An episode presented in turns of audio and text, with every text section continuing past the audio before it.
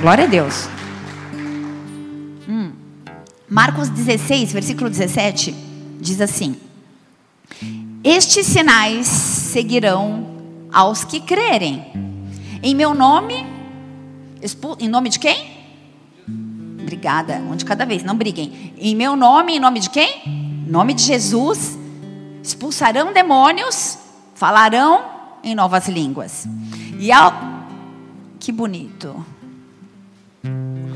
Ô, ô Fê, liga aqui para mim. Ô, meu PC. Deixa eu só me achar aqui que está acabando minha bateria. Então, no nome de Jesus, deixa eu só me achar aqui.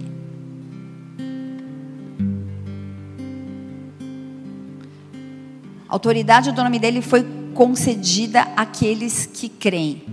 Então, em Marcos 16, versículo 17, está falando aqui: esses sinais acompanharão aqueles que creem. Aqueles que creem. Então não adianta qualquer pessoa usar o nome de Jesus. Aqueles que creem Em meu nome expulsarão demônios, falarão em novas línguas. E essa autoridade do nome de Jesus foi concedida apenas aos crentes. Para mim e para você. Se não der também, eu prego aqui no celular, está tudo bem, Di. Abre sua Bíblia em Atos 19, versículo 13. O nome de Jesus, ele. O nome de Jesus, ele não foi dado como uma frase mágica para garantir bons e maus resultados. Não há garantia do poder, não há garantia de vermos algo obrigada de não temos garantia de vermos algo acontecendo quando esse nome é usado de uma forma excêntrica, quando esse nome é usado principalmente de uma forma envolvendo um exercício eclesiástico, sem, autor, sem crer, sem fé, porque os sinais seguirão aqueles que creem. Tudo bem aí? Atos 19, versículo 13, diz assim a palavra: Alguns dos exorcistas judeus ambulantes tentavam invocar o nome de Jesus sobre os que tinham o espírito maligno, dizendo: Esconjuro-vos por Jesus, a quem Paulo prega. E os que faziam isso eram os filhos de Seva, judeu, principal dos sacerdotes. Respondendo, porém, o espírito maligno disse: Conheço a Jesus, sei bem quem é Paulo, mas vós quem sois?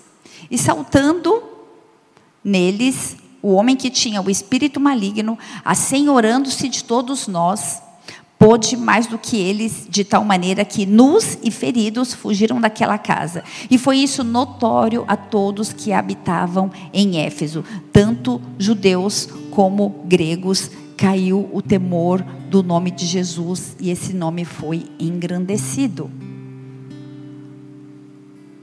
Apóstolo Paulo, eu amo ministrar sobre apóstolo Paulo, um servo de Deus um escolhido por Deus para propagar o evangelho de uma forma contundente nesse mundo cada vez mais perdido.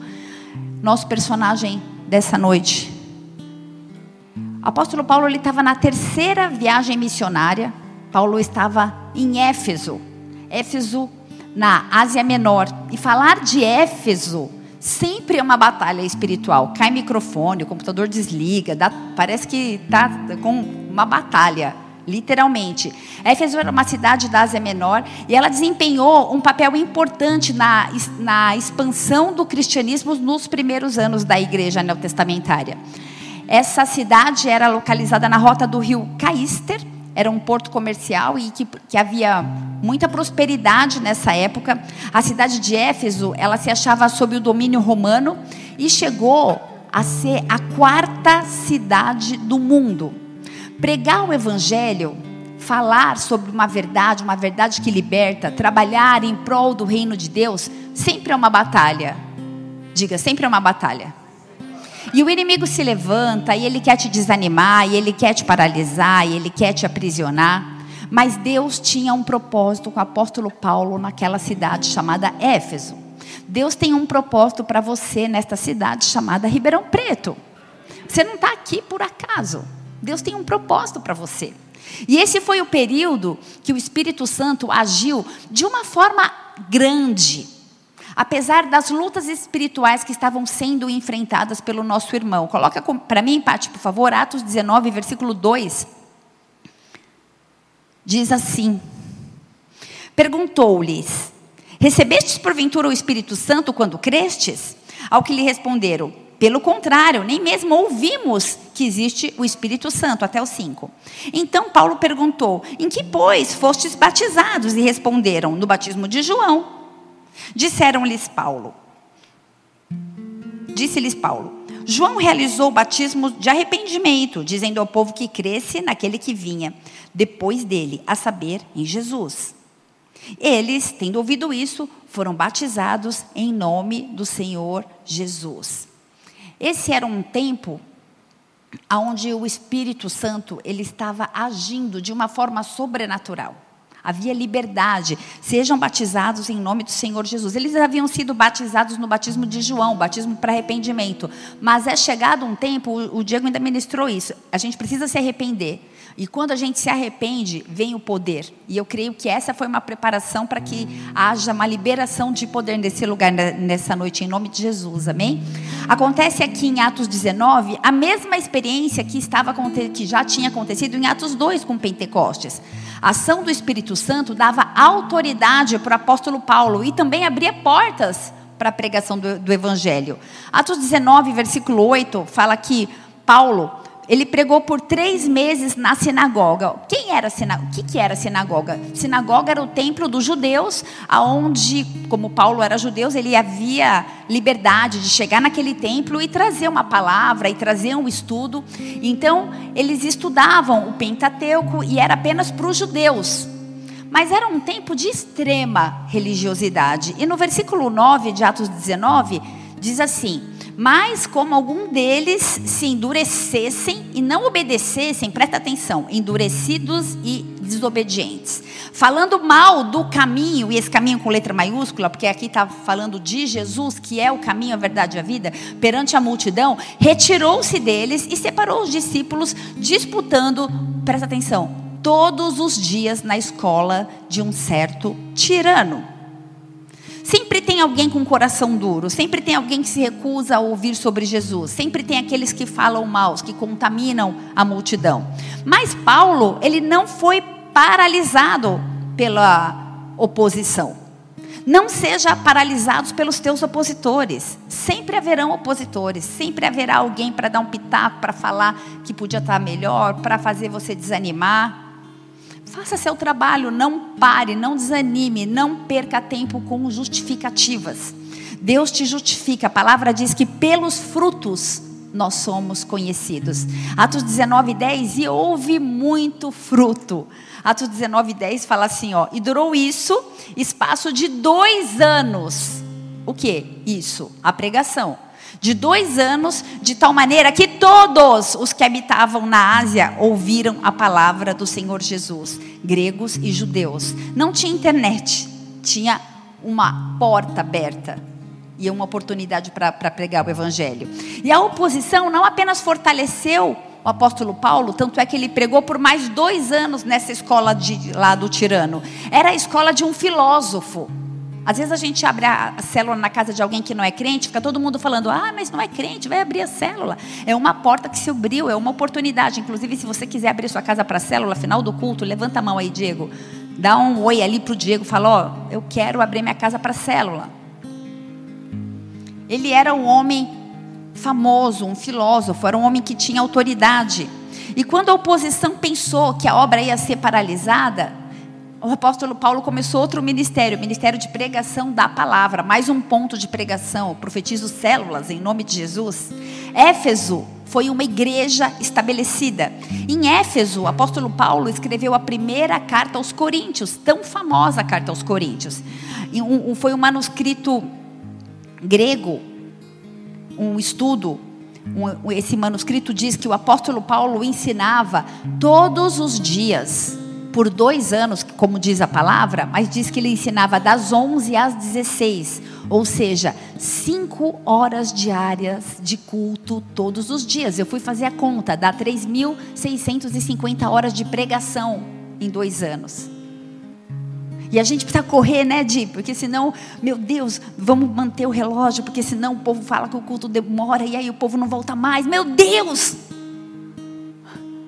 Dá fome igual esse povo tinha, Senhor. Numa cidade idólatra, Éfeso, onde eles criam e idolatravam Afrodite, uma deusa do amor, uma deusa sexual, uma deusa da beleza. Ela tinha um templo lá em Coríntio, mas ela exercia também influência em Éfeso, porque ela empregava mais de mil prostitutas cultuais. Artemis era a deusa da fertilidade, ela também era adorada nessa cidade. Ela ajudava nos partos, era conhecida como uma das sete maravilhas do mundo. A imagem de Artemis tinha múltiplos seios, era conhecida também como Diana. E a gente vê em uma outra, não vou pregar so, sobre isso hoje, mas em uma outra passagem, o povo começa a gritar Diana, Diana, Diana e expulsam Paulo até da cidade. Entre outros deuses que eram adorados ali. Eu estou falando do apóstolo Paulo pregando em Éfeso, um lugar de batalha espiritual. Diga, batalha espiritual. Atos 19, versículo 20. Era nesse local que o evangelho era pregoado. Assim, a palavra do Senhor crescia e prevalecia poderosamente. Nesse ambiente, ainda assim, havia salvação, havia poder no nome de Jesus. Há poder no nome de Jesus. Há poder no sangue de Jesus. Em Atos 19, versículo 16, coloca por favor, Pati. E possesso do espírito maligno saltou sobre eles, subjugando a todos, de tal modo prevaleceu contra eles, desnudos, feridos, fugiram daquela casa. Esse foi o ato onde um dos filhos, de, ou os filhos de Seva, eles saíram envergonhados, nus e feridos. Mas por quê? Porque ele foi possesso de um espírito maligno. E ele quis usar o nome de Jesus sem ter autoridade. No versículo 17, diz que após ele ter saído envergonhado, nu e ferido, caiu o temor sobre todas as pessoas e o nome de Jesus era engrandecido. Tem alguém aí? Aconteceu em Éfeso, vai acontecer em Ribeirão Preto, amém?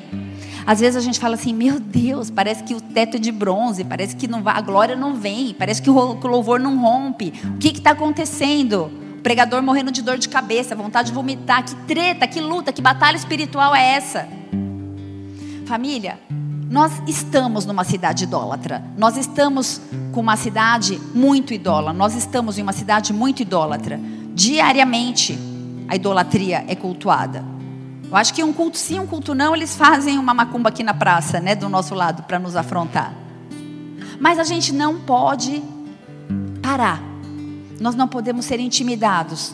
Não podemos nos sentir paralisados. E a gente tem por guardião de, dessa cidade um santo, um patrono, chamado São Sebastião. Deixa eu te falar uma coisa, não seja roubado, sabe por quê? Essa palavra, ela vai transformar a sua vida. Não seja roubado, não seja roubado. Se conecta aqui no altar. E o patrono dessa cidade, ele chama São Sebastião. E no sincretismo, lá no Rio de Janeiro, em São Paulo e os demais estados do centro-sul da Bahia, consideram São Sebastião, no sincretismo, como Oxóssi. E na Bahia, Oxóssi é São Jorge. E o Oxóssi, em terreiros, ele recebe oferendas, cerveja. E no marco zero da cidade, a gente tem o pinguim. Aonde a gente vê centenas e centenas de jovens todos os dias. Gente, muitas pessoas vêm de fora só para tomar esse chopp. E existe uma influência espiritual nesse lugar.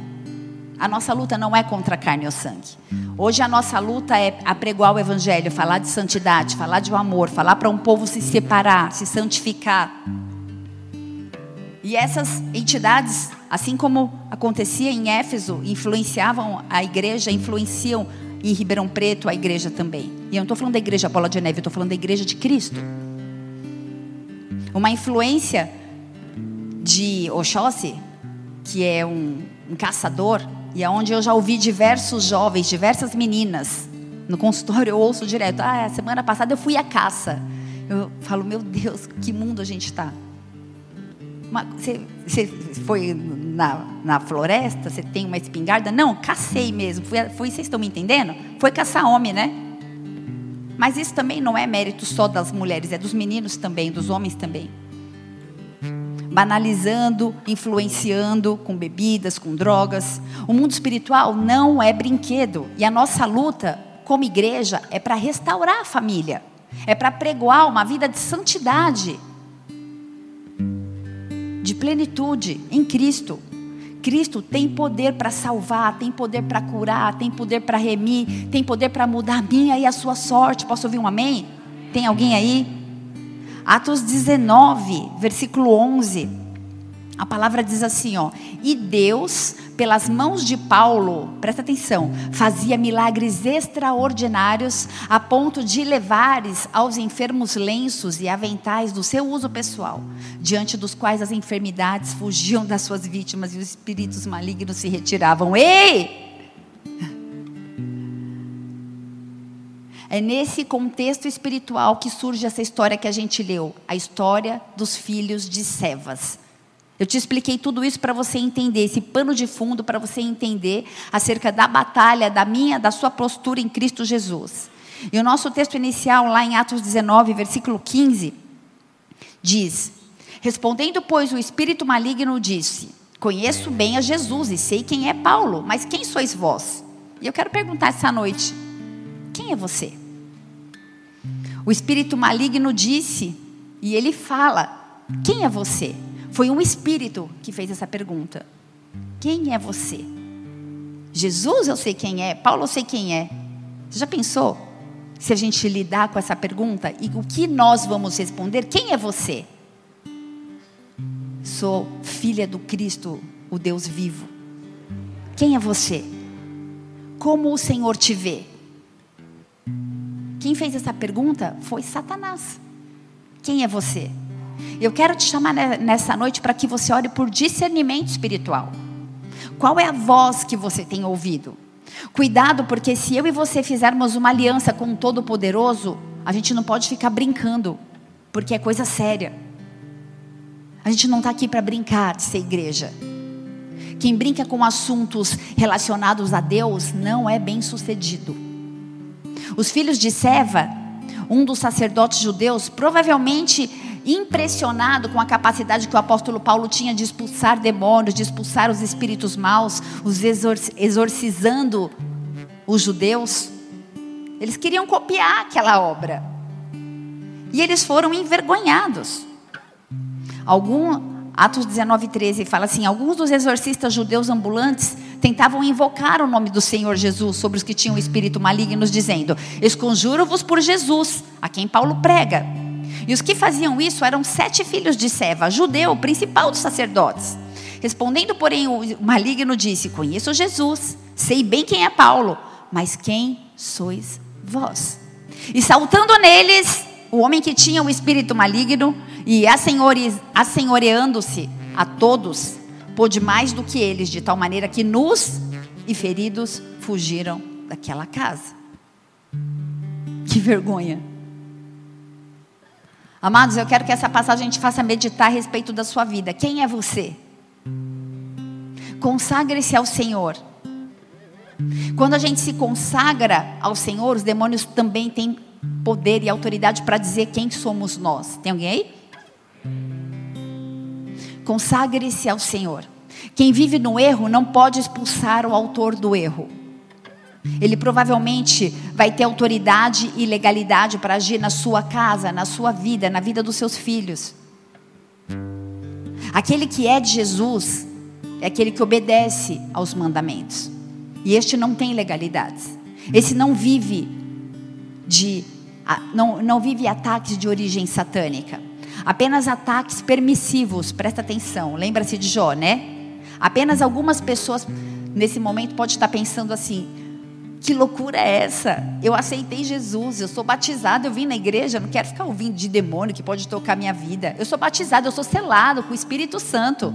Meu nome está escrito no livro da vida. Quando eu levantei minha mão, houve festas no céu. Somos sim conhecidos no céu, mas somos conhecidos no inferno também. Jó, capítulo 1, versículo 8. Diz assim a palavra: E disse o Senhor a Satanás. É 1:8, Pati. Jó 1, versículo 8.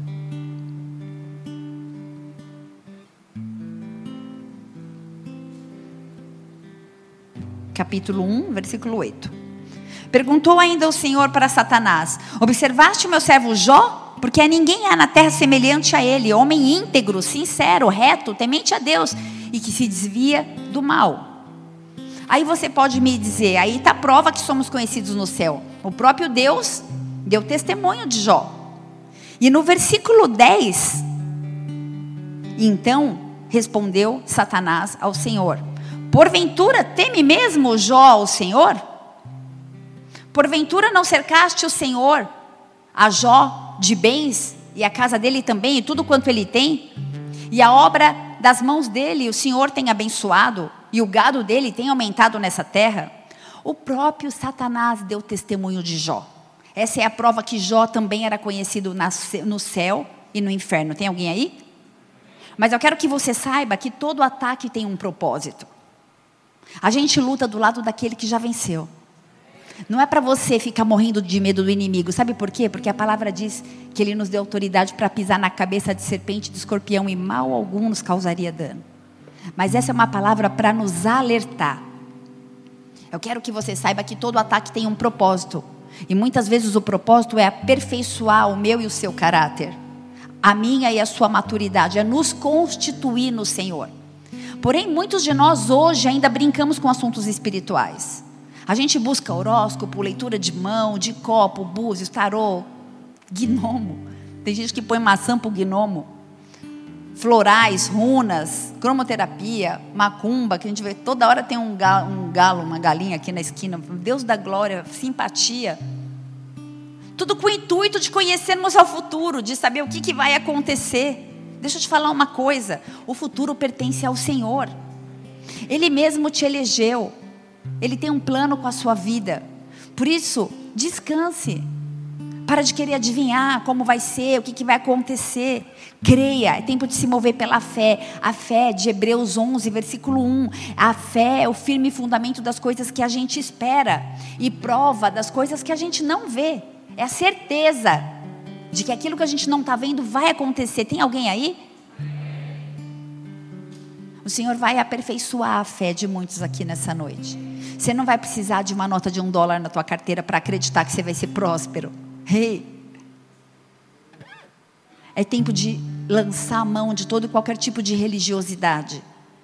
Atos 19, versículo 15, fala assim: Jesus eu sei quem é, Paulo também. Ei, eu pergunto nessa noite: quem é você? Há poder no nome de Jesus? Sim. E nós veremos os milagres, nós veremos os sinais, nós veremos as curas. Mateus 16, versículo 15. Mas você é alguém que crê e que pode usar esse nome? Eu te pergunto nessa noite. Porque 16, 15, Pati. Mateus 16, 15. Diz que os sinais seguirão aqueles que creem. E continuou: Quem dizes que eu sou? Você é alguém que crê? Você é alguém que pode usar o nome de Jesus? Sabe por quê? Porque para sermos conhecidos, existe algo que cabe a nós. A palavra diz que aquele que, que me ama obedece aos meus mandamentos.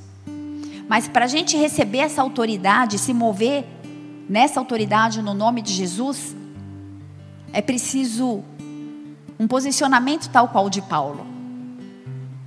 Orar, interceder, jejuar, se posicionar, se santificar, se separar, não se conformar, não vos conformeis com este século, mas renoveis a vossa mente. Nós vivemos uma era que a nossa mente precisa de renovação. E como alguém que crê mesmo sem ver. É isso que eu e você precisamos. Olha, eu não estou vendo nada, não estou enxergando nada, mas eu creio que vai acontecer. O Senhor desafia a fé de pessoas nessa noite. Eu não sei o que você tem passado, o que você tem vivido, Mas eu quero te desafiar a não confiar na força do seu braço, mas confia que Deus é fiel.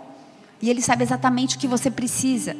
Os filhos de Seva, eles viram o apóstolo Paulo usar o poder de Deus. Quantos de nós não temos o desejo latente de ver a manifestação do, do poder de Deus no nosso meio? Os filhos de Seva, eles viram que o sangue de Jesus tem poder, que o nome de Jesus tem poder. E eles acharam que era como mágica. Eles tinham propósitos bem diferentes daquele a quem o Senhor dá capacidade para amarrar e expulsar as forças das trevas.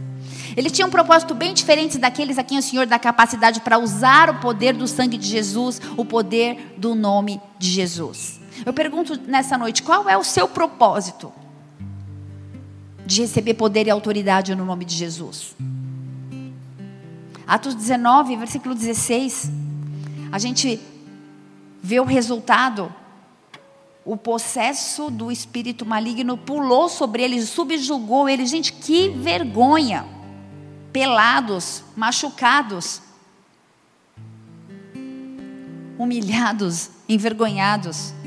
Eu quero te desafiar nessa noite a consagrar a sua vida ao Senhor. Eu não sei como você anda. Eu não sei quais são os tipos de práticas que você tem cometido, tem praticado. Mas eu também não preciso fazer, saber, porque quem tem que saber, sabe. Mas essa é uma noite onde eu faço um convite para que a gente possa se consagrar, consagra sua vida ao Senhor. Sabe, infelizmente eu já presenciei homens ditos de Deus sendo envergonhados. Intercessores ficando de, endemoniados, ministros de louvor e de adoração ficando endemoniados, até pastor endemoniado, infelizmente eu já vi. A pessoa para ser usada pelo Espírito Santo, ela precisa ser dele. Ela precisa ser consagrada a ele. Posso te falar uma coisa? Eu digo muito isso. Vir na igreja não representa absolutamente nada. Pode ser só um ato de religiosidade. Para ser usado pelo Senhor e se mover com autoridade no poder do nome de Jesus, precisa de comunhão. Precisa de vida com Deus, de intimidade, de relacionamento. E se o cristão peca e não se arrepende, ele fica nas mãos do inimigo. Romanos 6,16 diz assim: Não sabeis vós a quem vos apresentardes por servos para lhe obedecer? Sois servos daquele a quem obedece. E é isso que eu quero te perguntar nessa noite. Você é servo de quem? Porque a palavra diz que somos servos daquele a quem nós obedecemos. Mas deixa eu te falar uma coisa: não há acusação para aqueles que estão em Cristo Jesus. Porém, você pode pensar assim: ó, oh, glória a Deus, eu sou de Jesus, sou um servo, uma serva. Mas por que eu vivo tantos ataques? Eu não tenho nenhum tipo de aliança com o inimigo. Eu sirvo a Deus, eu sou dele, eu vivo por ele. Eu tenho sido tão atacado, tantas lutas, tantos levantes. Deixa eu te falar uma coisa. Seja um imitador de Cristo, assim como Paulo foi. Paulo insistia que imitassem a ele como ele imitava Cristo, inclusive porque ele era santo, era consagrado, era separado. Será que a gente pode fazer essas afirmações acerca da nossa própria vida? Ei, me sigam porque eu sou santa, sou separada, sou consagrada. Eu tenho muito temor a falar isso. No nosso principal texto, a gente vê os filhos de Seva tentando imitar Paulo não era um pozinho mágico, era consagração. Consagração, existe tempo, existe busca, existe retiro, existe joelho dobrado, existe posicionamento, postura, existe caráter transformado. Os filhos de Seva, eles não podiam expelir os demônios pelo Espírito Santo porque eles eram descrentes. Eles queriam invocar Jesus a quem Paulo pregava. Ei, não invoque Jesus a quem eu prego, mas invoque Jesus a quem você vive e representa nessa terra. Tem alguém aí? Se você crê e obedecer a Deus, existe uma liberação de poder e autoridade do alto para a sua vida, do alto. A diferença, o detalhe, está na sua fé e no seu relacionamento com o Pai. Tiago 4, versículo 7 diz: Achegai-vos a Deus, resisti ao diabo e ele fugirá de vós. Sabe, a gente não sabe a motivação do coração daqueles rapazes. Mas, sendo filhos de um sumo sacerdote, eles conheciam o ambiente eclesiástico. Eles conheciam a Torá. Eles conheciam os mandamentos. Eles viam o trabalho de Paulo crescendo de uma forma vertiginosa. E eles queriam imitá-los. Talvez eles quisessem que o seu ministério fosse como o de Paulo. Qual é a sua motivação de receber poder do alto? Qual a sua motivação de receber autoridade do alto? Quem sois vós? Deus muitas vezes permite que haja uma ação e uma influência maligna nas nossas vidas. Deixa eu falar uma coisa: muitas vezes, os corações duros de pessoas que nos cercam têm propósitos divinos. Vou repetir. Às vezes, Deus coloca as pessoas ao nosso redor que têm coração duro, e isso tem um propósito divino para nos forjar, para nos ensinar a amar mais, para nos ensinar a não desistir. 2 Timóteo 2, versículo 3, por favor, Pati. Sabe, porém, isto.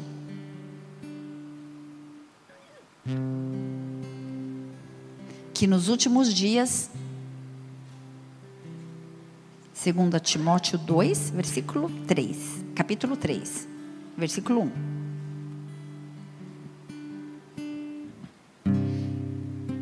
2 Timóteo 2, 3 diz assim: Sabe, porém, isto que nos últimos dias sobrevirão tempos trabalhosos. Presta atenção.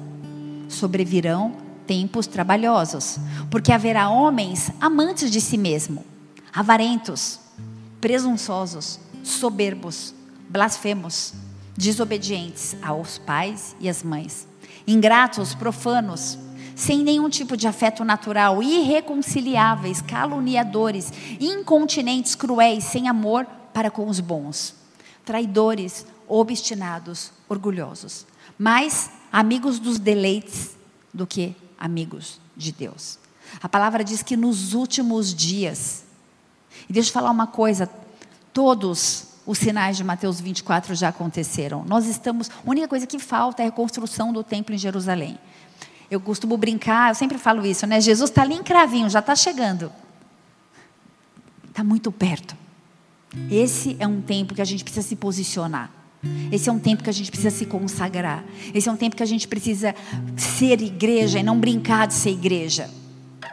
Muitos ataques podem ser provas dos últimos dias. A palavra diz que sobrevirão tempos trabalhosos, tempos difíceis. Ei, é tempo de passar pelas provas. Será que você pode passar pelas provas?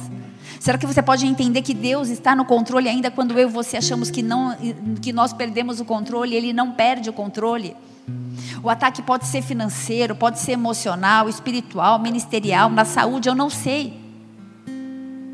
Nós vivemos um tempo onde os amantes de si estão por todos os lados, influenciando, dividindo, querendo dividir a atenção para para a glória de Deus, trazendo a glória para si mesmo. E muitas vezes o objetivo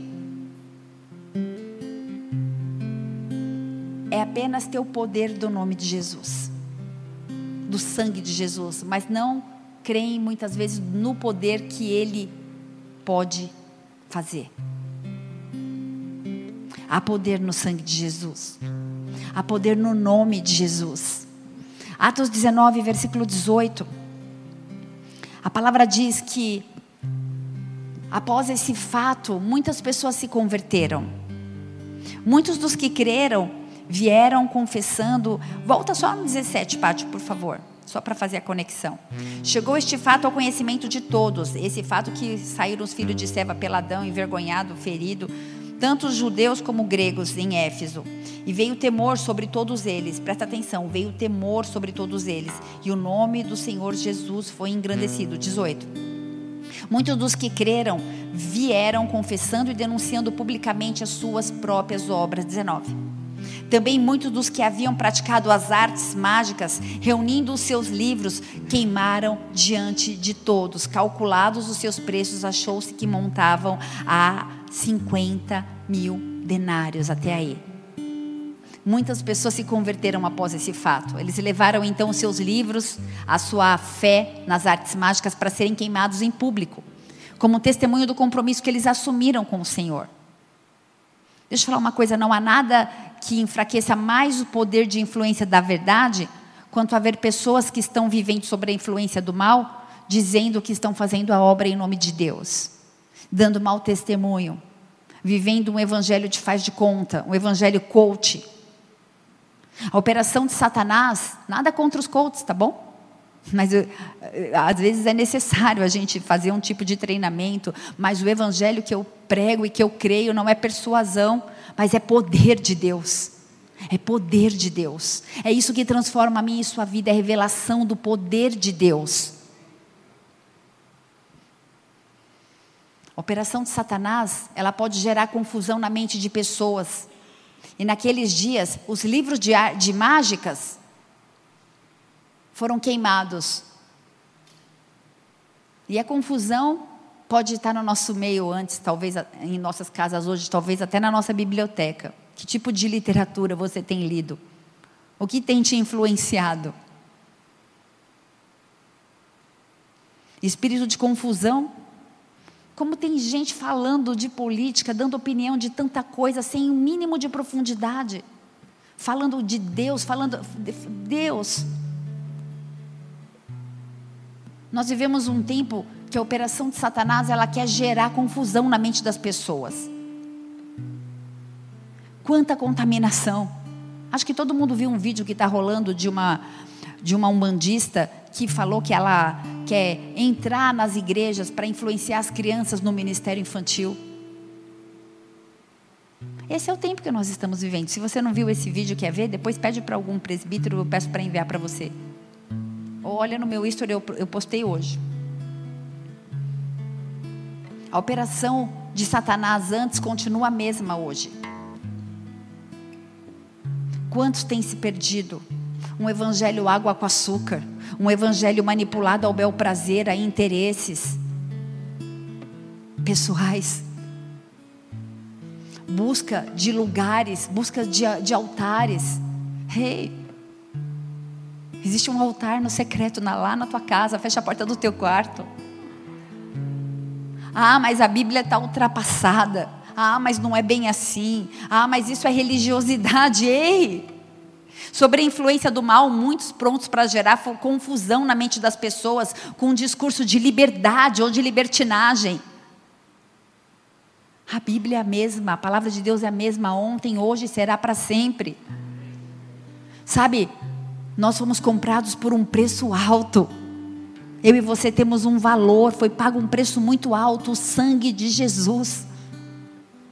Qual é o teu valor?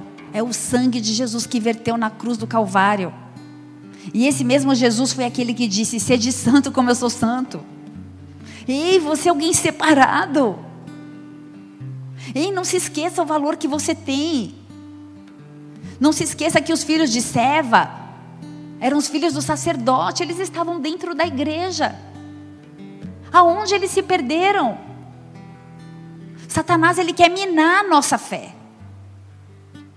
A ideia é produzir confusão nas mentes daqueles que não se encontram sob a influência de Deus, daqueles que estão feridos, daqueles que estão fragilizados em sua fé. Quem é você? Alguém ferido? Ou alguém que sabe o valor que tem. É tempo de discernimento. Essa é a minha oração nessa, noite para você. É tempo de discernimento. Deus precisa aprovar o ministério daqueles que se levantam para o ministério. Vou repetir. Deus precisa aprovar o ministério daqueles que se levantam para o ministério. Vou repetir, que acho que vocês não entenderam. Deus precisa aprovar o ministério daqueles que se levantam para o ministério a gente vai ter que ser provado para ser aprovado.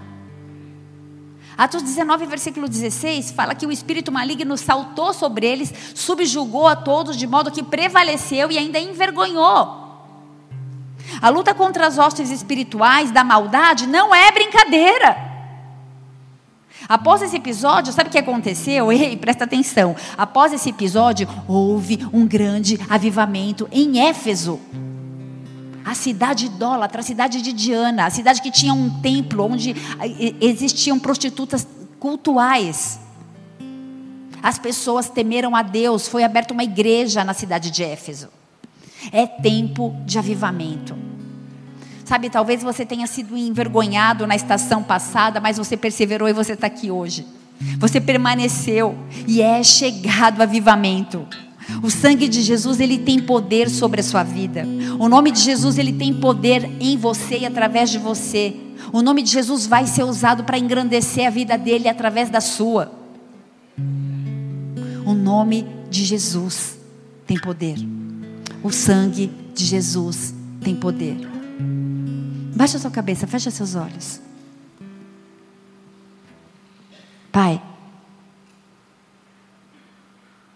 o resultado prático desse evento que a gente acabou de ministrar aqui, está lá em Atos 19, versículo 18, fala assim: Muitos dos que creram vieram confessando e denunciando publicamente todas as suas obras. E também muitos dos que haviam praticado artes mágicas reuniram os seus livros e queimaram diante de todos.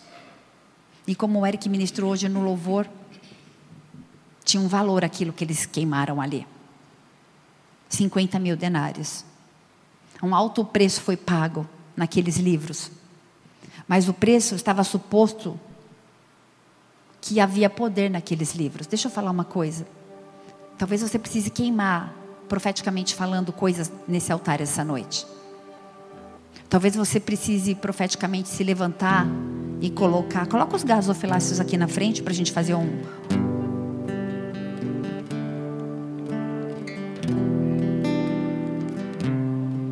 um ato profético. Talvez você não tenha aqui aquilo que você precisa queimar. Pode deixar aí de. Mas talvez você precisa queimar algo. E o Senhor ele vai falar ao teu coração. Talvez você precise queimar um relacionamento. Me entenda que eu estou falando profeticamente, tá bom? Não vai atar fogo em ninguém. Talvez você precise queimar alianças profanas. Talvez você precise queimar livros de verdade. Talvez você precise queimar alianças com outros lugares que você frequentou, que deixaram marcas sobre a sua vida. Essa é uma noite de queimar livros profeticamente falando. Onde tem estado a base da sua fé? 50 mil denários havia naquela praça em Éfeso. E após isso, houve o avivamento. O que você precisa queimar essa noite? Há poder no nome de Jesus. Onde tem estado a base da sua fé? Qual tem sido o seu valor? Será que o seu valor está no conhecimento que você adquiriu? No valor do seu salário, dos seus bens? Talvez dos dons ou dos talentos? O seu valor está no poder do sangue de Jesus. O seu valor está no poder do sangue de Jesus. Ele te comprou. E através desse sangue você recebeu um selo de eternidade.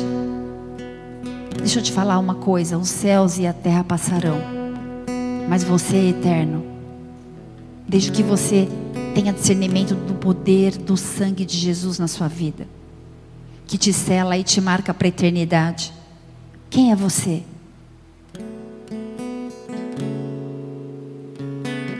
Paulo, eu sei quem é. Jesus, eu sei quem é. Mas quem é você? Como o Senhor te vê? Eu queria que você usasse esses últimos minutinhos do culto para falar com Ele, aí no seu lugar com as suas palavras. Deus, eu sou um espírito de luz ou de confusão? Eu sou conhecido no céu ou no, no inferno? Quais têm sido as minhas obras? Eu tenho conseguido me separar, eu tenho sido forte diante da carne que milita contra o espírito. Eu tenho discernido o plano do Senhor em mim, em, na minha vida, em mim, através de mim. Qual autoridade você tem diante das batalhas e diante das afrontas na sua vida, na sua família? O inimigo tem te calado, você tem estado acuado, ou você tem se movido no poder que há no nome de Jesus? Você está acuado. As batalhas e os levantes virão. Mas existe poder no nome de Jesus. Existe algo liberado para você da parte do Senhor. Existe algo liberado para você da parte do Senhor. Eu quero encerrar esse culto. Senhor, fala com filhos e filhas nessa noite, Deus, que essa palavra de alguma forma seja rema para nós. Nós queremos discernir que a nossa luta não é contra a carne ou sangue. Eu quero clamar a Deus para que nessa noite haja salvação, haja restauração. Mas eu sei que o Senhor conhece cada filho e filha que estão aqui. Eu sei que esse encontro foi providencial e preparado pelo Senhor. As batalhas virão, os levantes virão, mas há poder no nome de Jesus. Cadeias serão quebradas, grilhões serão despedaçados. Toma posse dessa autoridade. Existe poder liberado para você para pisar na cabeça de serpente e de escorpião. Eu não sei o que tem te afligido. Eu não sei que tipo de batalhas você tem lutado. Eu não sei se são enfermidades. Eu não sei se são angústias emocionais. Eu não sei se você tem lutado contra vícios. Mas nessa noite, em nome de Jesus, no poder que há no nome de Jesus, libera essa palavra, expulsa da sua vida tudo aquilo que tem te atormentado, que tem tentado te aprisionar aí no seu lugar com as tuas palavras, deixa ele ouvir a tua voz. Começa a orar, começa a falar com ele com as tuas palavras, do teu jeito. Há poder no nome de Jesus, existe uma liberação, existe uma liberação e você tem livre acesso. Você tem livre acesso, o véu foi rasgado, você tem livre acesso à sala do trono. Eu queria te convidar a ficar de pé nesse lugar. E se você entender que você precisa queimar alguma coisa, eu começo, Senhor, pedindo sabedoria para lidar com meus filhos, Pai. Eu coloco nesse altar, Deus, tudo aquilo que de alguma forma tem me afastado de Ti. Se você discerne que precisa queimar alguma coisa, levanta do seu lugar, faz isso de uma maneira profética, entrega no gasofilaço, tem dois aqui diante do altar enquanto a gente adora. Isso é profético. Movimenta as águas nesse lugar, Espírito Santo de Deus. Ativa a fé da igreja. Que haja uma liberação sobrenatural, que haja uma liberação sobrenatural. Nós nos movemos por fé não por aquilo que nós temos visto. Eu clamo os milagres, eu clamo por libertação, por restauração, por cura. Há poder no nome de Jesus. Adora o Senhor. Senhor, em nome de Jesus, cadeias foram quebradas neste lugar. Nós tomamos posse do poder, da liberação do poder que há sobre as nossas vidas. Em teu nome nós pisaríamos na cabeça da serpente, da escorpião, mal algum nos causaria dano. Em nome de Jesus Cristo, Deus sonda corações, Pai, se move neste lugar, Senhor, santificando, restaurando, capacitando, alinhando chamados, dons, ministérios, Pai. Nós queremos ser conhecidos, Pai, de ti. Nós queremos ser conhecidos de, de Ti, Senhor. Por isso, vai tocando cada vida, selando, marcando, constituindo, em nome de Jesus, para que a gente possa resplandecer, Senhor, o Teu poder nesse lugar, nessa terra, nessa era, nessa geração, para a tua glória em nome de Jesus. Se você crer, dê uma salva de palmas bem forte a Jesus. Aleluia. Eu queria encerrar esse culto falando com você que de alguma forma discerniu essa palavra e que de alguma forma, em algum momento, sentiu-se desconectado, cansado, talvez opresso, talvez perdido em meio a tantas atividades, talvez deixou um pouquinho a intimidade, a comunhão, o secreto. O nome de Jesus não é uma poção mágica, não é uma palavrinha mágica exige santidade, intimidade. E Ele quer ter isso com você. Eu vou encerrar esse culto falando para você que nos visita ou que está vindo há algum tempo, mas que ainda não teve oportunidade de entregar a sua vida para Jesus e reconhecê-lo como único e suficiente Senhor e Salvador. E talvez você que já fez isso em algum momento, mas precisa renovar essa oração nessa noite. Se você deseja fazer isso, repita comigo, diga Senhor Jesus. Senhor Jesus. Nessa noite. Nessa noite. Eu declaro. Eu declaro. Que eu preciso de ti. Que eu preciso de ti. Que eu quero conhecê-lo. Que eu quero conhecer. E permanecer conhecendo. E permanecer conhecendo. Eu não quero um relacionamento. Eu não quero um relacionamento com Jesus que Paulo prega Com Jesus que Paulo prega. Eu quero um relacionamento íntimo e sincero contigo. Eu quero um relacionamento íntimo e sincero. Eu quero te conhecer. Eu quero te conhecer. Eu quero ir além das Eu escrituras. quero ir além das escrituras. Revela-se. Revela. Fala comigo. Fala comigo. E eu declaro E eu declaro que esse Jesus, que esse esse Jesus esse Jesus que eu reconheço nessa que eu noite reconheço nessa como noite meu único como meu e único suficiente e suficiente Senhor e Salvador, Senhor e Salvador. aquele que me conhece, Aquele que me conhece. Aquele que me amou primeiro, Aquele que me aquele que amou. não desistiu de mim. Aquele que não desistiu. Eu declaro Eu declaro Jesus Cristo, Jesus Cristo. meu único meu único Senhor, Senhor. meu único meu único Salvador. Salvador. Escreve o meu nome Escreve o meu nome no livro da vida. no livro da vida. Muda minha história. Muda minha história. Me marca nessa noite marca nessa noite. e eu recebo eu recebo toda a autoridade toda a autoridade e todo o poder poder para minha vida para usar para a tua glória, em nome de Jesus. Em nome de Jesus, Pai. Obrigada porque nessa noite houve salvação nesse lugar. Obrigada nessa noite porque nomes foram escritos no teu livro. Obrigada, Deus, porque pessoas fizeram uma restauração de aliança contigo, Pai. Obrigada, Pai, porque o Senhor conhece cada um e tem o seu nome na palma das mãos. Obrigada, Deus, porque se em algum momento a gente se cansou, a gente se perdeu, a gente entrou num ritmo religioso, frenético, Senhor, mais preocupado com escala, com a obra do que com a tua presença, nós nos arrependemos nessa noite. Nós queremos, Pai, valorizar o preço que foi pago por nós, Pai. Nós queremos, Deus, discernir a batalha espiritual de todo o inimigo que tem tentado matar, roubar e destruir o tempo todo as nossas vidas, Pai. Por isso eu clamo e intercedo em nome de Jesus, porque o Senhor dê ordem aos seus anjos a respeito dos teus filhos, guardando a entrada, guardando a saída, que o Espírito prevaleça na batalha contra a carne, em nome de Jesus Cristo. Santifica pessoas, olha para os corações quebrantados e traz perdão, traz restauração, renovo nessa noite, no poder do nome de Jesus. Restaura ministérios, restaura chamados, restaura dons, traz um alinhamento, Pai. Nós queremos te conhecer, não de ouvir falar, mas de contigo andar, Pai. Nós queremos andar contigo. Há poder no teu nome, Senhor. Há poder no teu nome. Em nome de Jesus. Amém e amém. Aleluia.